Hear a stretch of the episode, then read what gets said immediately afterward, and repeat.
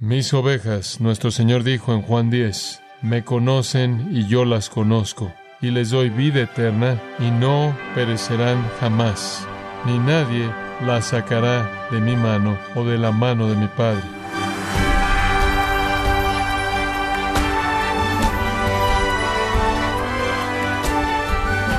Le agradecemos que nos acompañe y le pedimos que se mantenga en sintonía en gracia a vosotros con el pastor John MacArthur.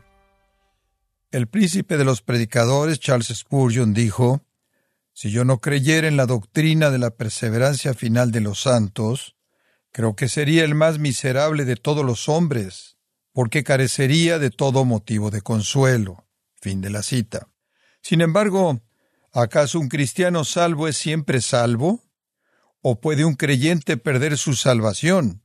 El día de hoy, el pastor John MacArthur, en la voz del pastor Luis Contreras, nos enseñará el testimonio claro que proveen las Escrituras acerca de esta hermosa e importante doctrina de la perseverancia de los santos en el sermón titulado La fe que no falla en gracia a vosotros. La escritura es clara acerca de la perseverancia de los santos que aquellos que son verdaderamente salvos serán llevados a la gloria eterna. Nuestro Señor Jesús dijo en el sexto capítulo de Juan, todo lo que el Padre me da vendrá a mí, y el que a mí viene no le echaré fuera. Todo lo que el Padre me da le recibiré, y yo le resucitaré en el día postrero. Mis ovejas, nuestro Señor dijo en Juan 10, me conocen y yo las conozco, y les doy vida eterna, y no perecerán jamás, ni nadie las sacará de mi mano o de la mano de mi Padre. La doctrina de la perseverancia esencialmente es que la vida que es de Dios es permanente. El regalo de la vida eterna es permanente. Es un regalo de gracia soberana, es un regalo de misericordia y es permanente. Esa es la razón por la que Jesús dijo el que perseverare hasta el final será salvo. La seguridad en Cristo está ligada a la perseverancia. Está ligada a la perseverancia. Primera de Juan 2.19 es una porción muy interesante de la Escritura. Esto es lo que dice. Salieron de nosotros, pero no eran de nosotros, porque si hubiesen sido de nosotros, habrían permanecido con nosotros. Pero salieron para que se manifestase que no todos son de nosotros. Cuando alguien abandona a Cristo, abandona la verdad del Evangelio, abandona la virtud y la santidad, se aparta, ese no es un fracaso en la vida eterna, esa es evidencia de fe superficial. Nunca creyeron, de lo contrario permanecerían. Cualquier idea de salvación que deja fuera la seguridad es una distorsión de la verdad, y cualquier idea de la seguridad que deja fuera la perseverancia es una distorsión de la verdad. Por favor, abra su Biblia en Primera de Pedro capítulo 1. Primera de Pedro capítulo 1. Y quiero que veamos los versículos 3 al 9. Bendito el Dios y Padre de nuestro Señor Jesucristo, que según su grande misericordia nos hizo renacer para una esperanza viva por la resurrección de Jesucristo de los muertos, para una herencia incorruptible, incontaminada, inmarcesible, reservada en los cielos para vosotros, que sois guardados por el poder de Dios mediante la fe, para alcanzar la salvación que está preparada para ser manifestada en el tiempo postrero, en lo cual vosotros os alegráis, aunque ahora por un poco de tiempo, si es necesario, tengáis que ser afligidos en diversas pruebas, para que sometida a prueba vuestra fe, mucho más preciosa que el oro, el cual aunque perecedero se prueba con fuego, se halla en alabanza, gloria y honra cuando sea manifestado Jesucristo, a quien amáis sin haberle visto, en quien creyendo, aunque ahora no lo veáis, os alegráis con gozo inefable y glorioso, obteniendo el fin de vuestra fe, que es la salvación de vuestras almas. Permítame hacer un comentario simple. Si fuera posible que yo perdiera mi salvación, la perdería. No obstante, este texto dice que he nacido de nuevo, que se me ha dado vida, y esta vida es vida eterna. Si en algún punto llegó a haber alguien inclinado al fracaso fue Pedro, cuyo fracaso pareció ser tan grande, y entonces no podría haber una mejor persona que pudiera escribir esto que Pedro. Pedro es prueba de que un creyente verdadero puede tropezar, pero no caer. Esto debe haber sido un tiempo glorioso para Pedro haber recibido esta revelación y haberla escrito, haber recordado cómo él había vivido a través de la vida perseverante que Dios le había dado en la oscuridad y horas oscuras que fueron inusuales. El criterio mediante el cual un creyente verdadero se distingue no es un acontecimiento pasado, no es un acontecimiento pasado, no es una oración, no es una profesión, no es asistencia a la iglesia, no es bautismo, es perseverancia. Se nos ha dado vida. Hemos hablado de la regeneración. Pedro habla de renacer, eso es regeneración. Se nos ha dado vida y la Biblia es bastante clara, no hay duda al respecto, es vida eterna. Jesús dijo, yo les doy vida eterna y no perecerán jamás. Vaya Lucas 22. Jesús le dice en el versículo 31, Simón, Simón, aquí Satanás os ha pedido para zarandearos como a trigo, pero yo he rogado por ti que tu fe no falte. Yo he rogado por ti que tu fe no falte. La seguridad en la vida del creyente para la gloria eterna no es de alguna manera automática. Es asegurada a través de un medio, y el medio es esa vida eterna, parte de la cual es una fe que no puede fracasar. He orado por ti. Esa fe no puede fracasar porque Dios planeó que no fracasara. Cristo oró porque no fracasara. Esa oración será respondida porque una vez vuelto y salgas de esta prueba, esta sacudida por parte de Satanás, fortalezcas a tus hermanos. La respuesta de Pedro obviamente demuestra que él pensaba que él tenía el poder para aferrarse. Él dijo, Señor, dispuesto estoy a ir contigo no solo a la cárcel, sino también a la muerte. El Señor sabía que eso no era verdad. Él dijo, Pedro, te digo que el gallo no cantará hoy antes que tú niegues tres veces que me conoces. La fe de Pedro no fracasaría porque Jesús oró que no fracasaría y Jesús oró conforme a la voluntad de Dios. Ve a Juan 17. Aquí está nuestro Señor intercediendo. Así es como él ora. Entonces, cuando él oró por Pedro, que su fe no faltara, ¿qué es lo que dijo? Observa el versículo 11 y ya no estoy en el mundo, mas estos están en el mundo, y yo voy a ti, Padre Santo, a los que me has dado, guárdalos en tu nombre. Guárdalos. Entonces, aquí está nuestro Señor diciéndole a Pedro, vas a atravesar por esta sacudida por parte de Satanás, porque yo voy a orar que tu fe no falte. Y aquí hay un ejemplo de ese tipo de oración, y no es solo por esos once, sino por todos los que creerían mediante sus palabras, todos los que el Padre me da a lo largo de toda la historia redentora, te estoy pidiendo, Padre, guárdalos en tu nombre. Y después vaya al versículo 15. De aquí usted ve esto que es una explicación más detallada de la intercesión misma de nuestro Señor por Pedro en Lucas 22. No ruego que los quites del mundo, sino que los guardes del mal. No son del mundo, como tampoco yo soy del mundo. Santifícalos en tu verdad, tu palabra es verdad.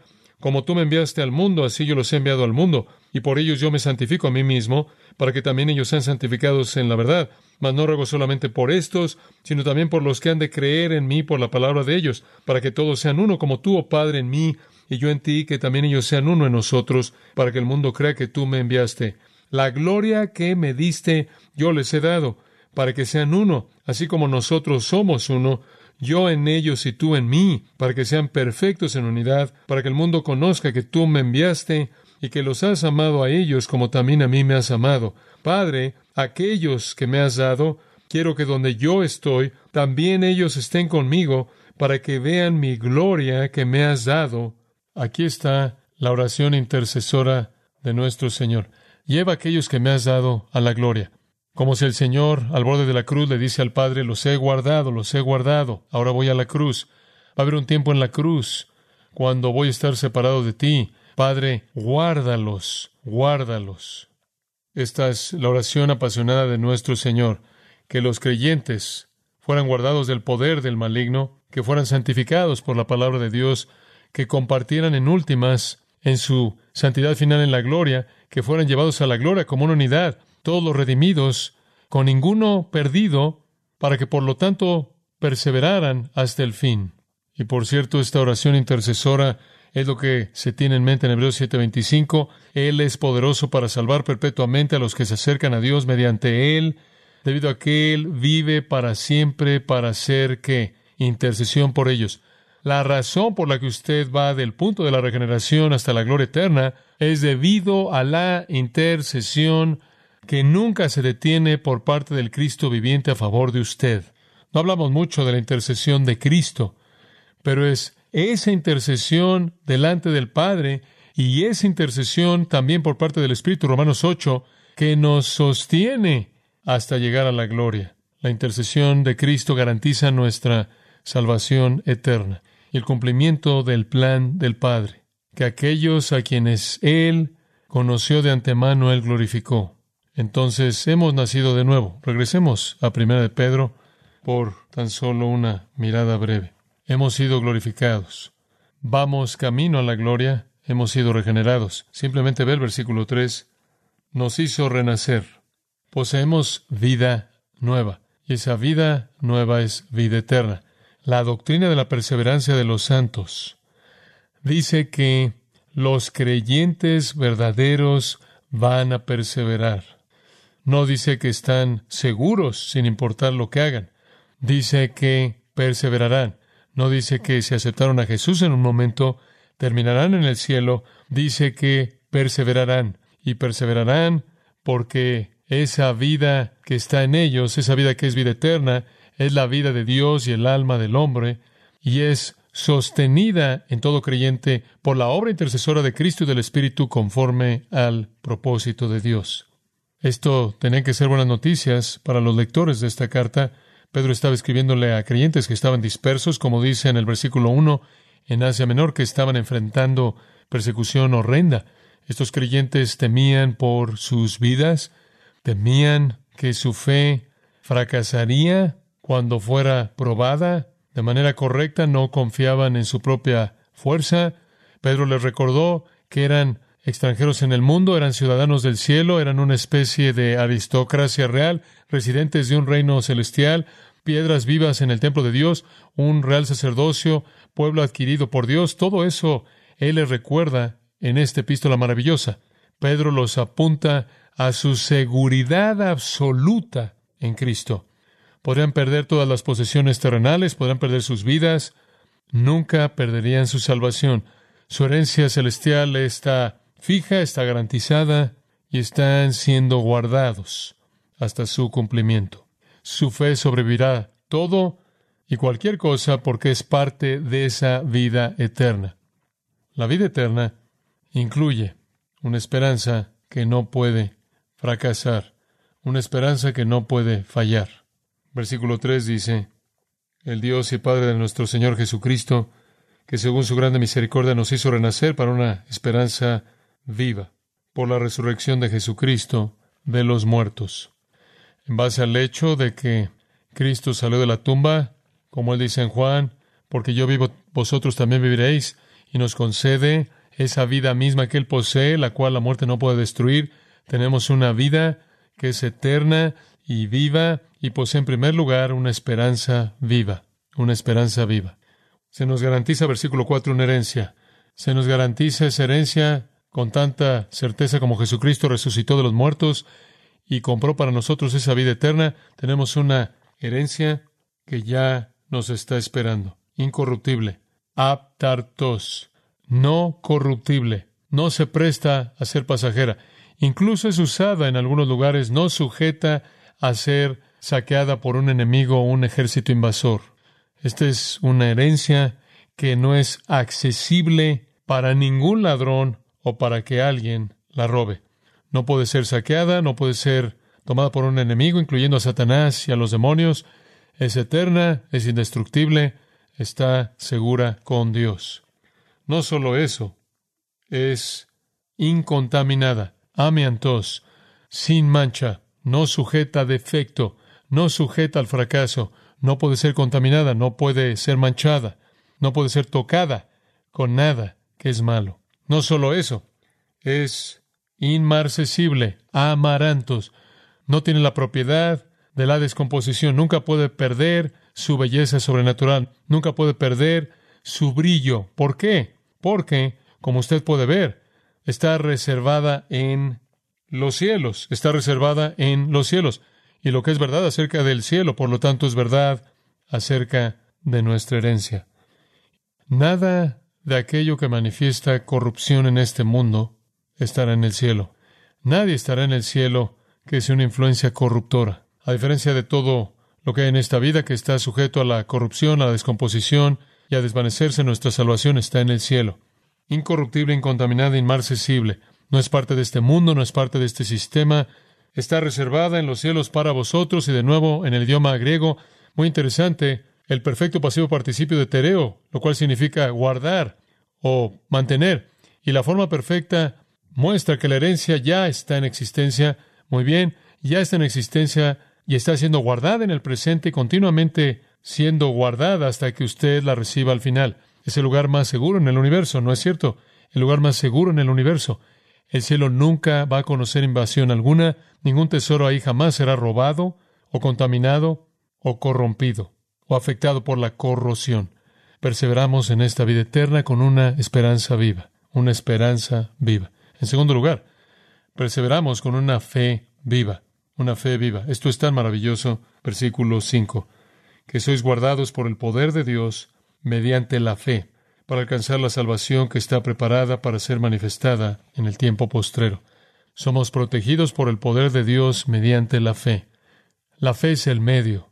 Tenemos una esperanza viva que no puede morir. Tenemos una fe viva que no puede morir. Creeremos hasta la gloria eterna. Nos está esperando una salvación lista para ser revelada en el tiempo postrero, ya preparada, ya presente, ya lista, ya ha sido lograda, simplemente nos está esperando, es protegida, un término militar, es protegida por el poder de Dios hasta que lleguemos. Pero el medio, de nuevo, mediante la cual es protegida, es una fe viva, nuestra fe continua. Efesios 2, 8 y 9, porque por gracia sois salvos por medio de la fe, y esto no de vosotros, pues es don de Dios. Se nos ha dado una esperanza viva e inmortal, se nos ha dado una fe viva e inmortal. No estamos hablando de fe natural, no estamos hablando de fe humana, estamos hablando de una capacidad sobrenatural para creer la verdad acerca de Dios y el Evangelio a lo largo de la totalidad de nuestras vidas. Nunca dejamos de creer. No es independiente de nuestra propia voluntad, sino por poder divino activa nuestra voluntad y permanecemos estables, no pasivos, sino activos en la perseverancia. De esta manera es llamada la perseverancia de los santos. Hay un tercer elemento en esto. Perseveramos en esta vida eterna con una esperanza viva y una fe viva y un poder vivo. Versículo 6. En lo cual vosotros os alegráis, aunque ahora por un poco de tiempo, si es necesario, tengáis que ser afligidos en diversas pruebas, para que sometida a prueba vuestra fe, mucho más preciosa que el oro, el cual, aunque perecedero, se prueba con fuego, se halla en alabanza, gloria y honra cuando se ha manifestado Jesucristo. Lo que esto nos dice es que hay un poder que está operando en nuestras vidas, que nos sostiene a través de las pruebas más severas que podemos imaginarnos o que ni siquiera podemos imaginarnos.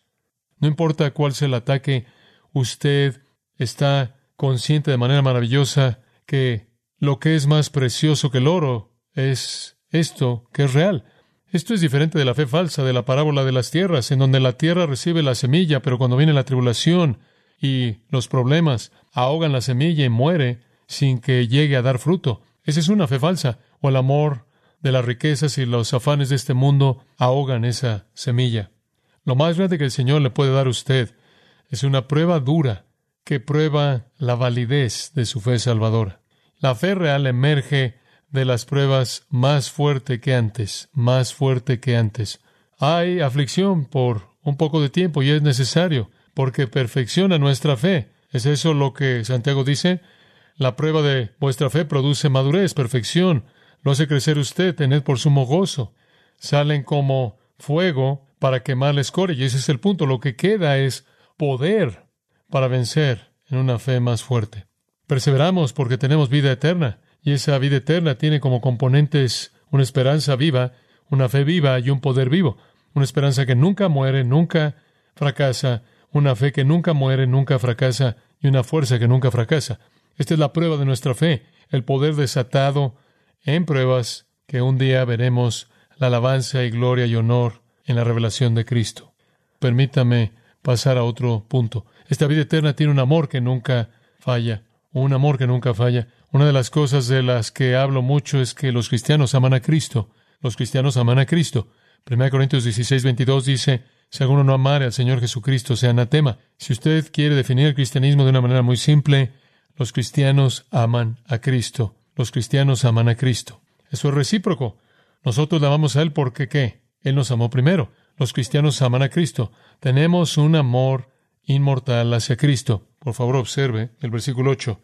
A quien amáis sin haberle visto, tenemos una esperanza que no fracasará, tenemos una fe que no fracasará, tenemos un poder que no fracasará y tenemos un amor que no fracasará.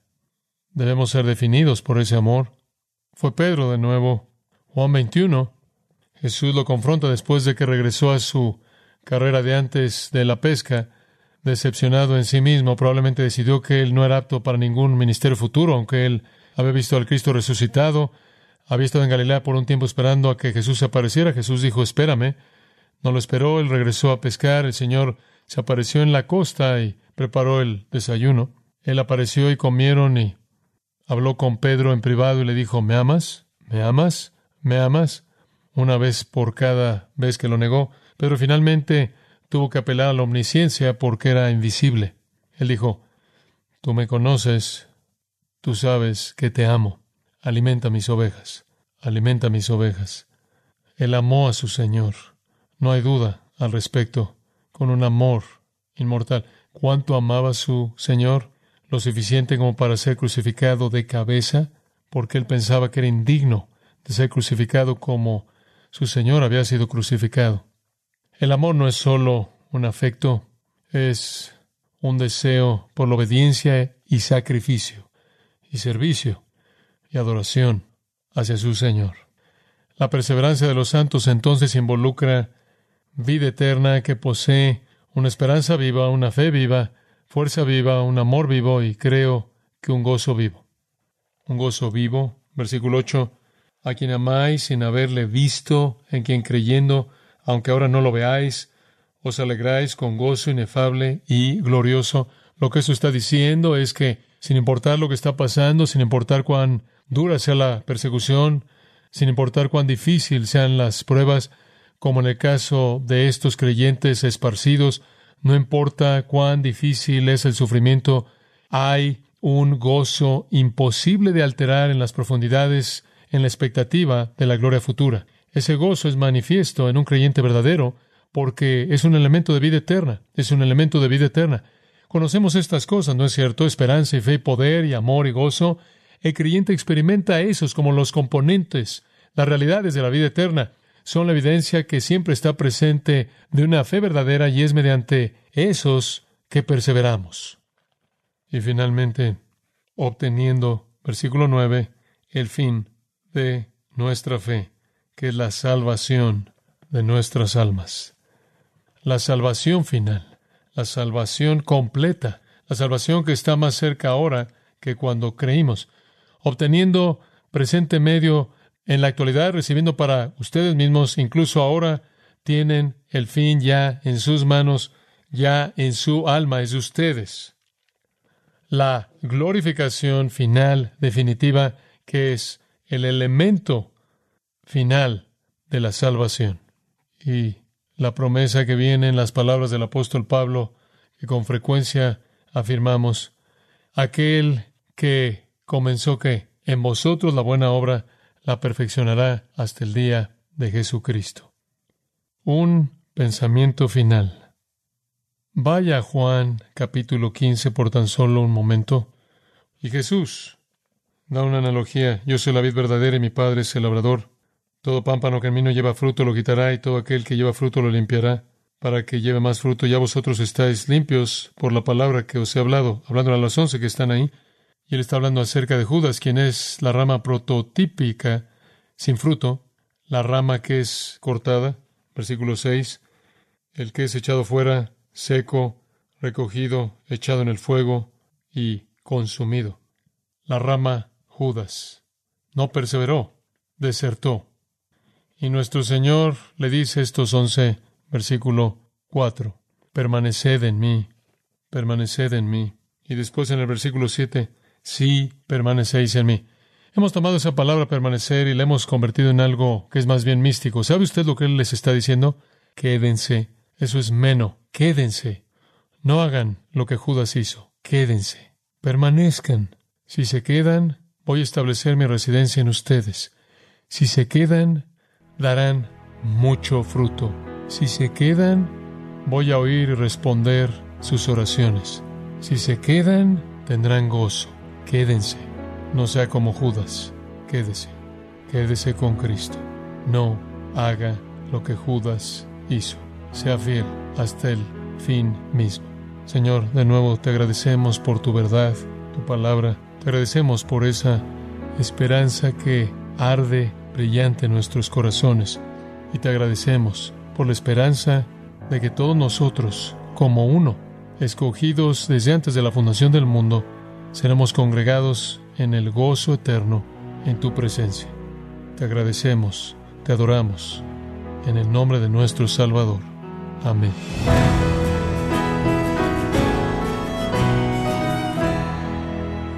El pastor John MacArthur nos enseñó que todo aquel que es hecho nueva criatura recibe vida eterna, la cual es sostenida por la obra intercesora de Cristo, en el sermón titulado La fe que no falla, aquí en gracia a vosotros.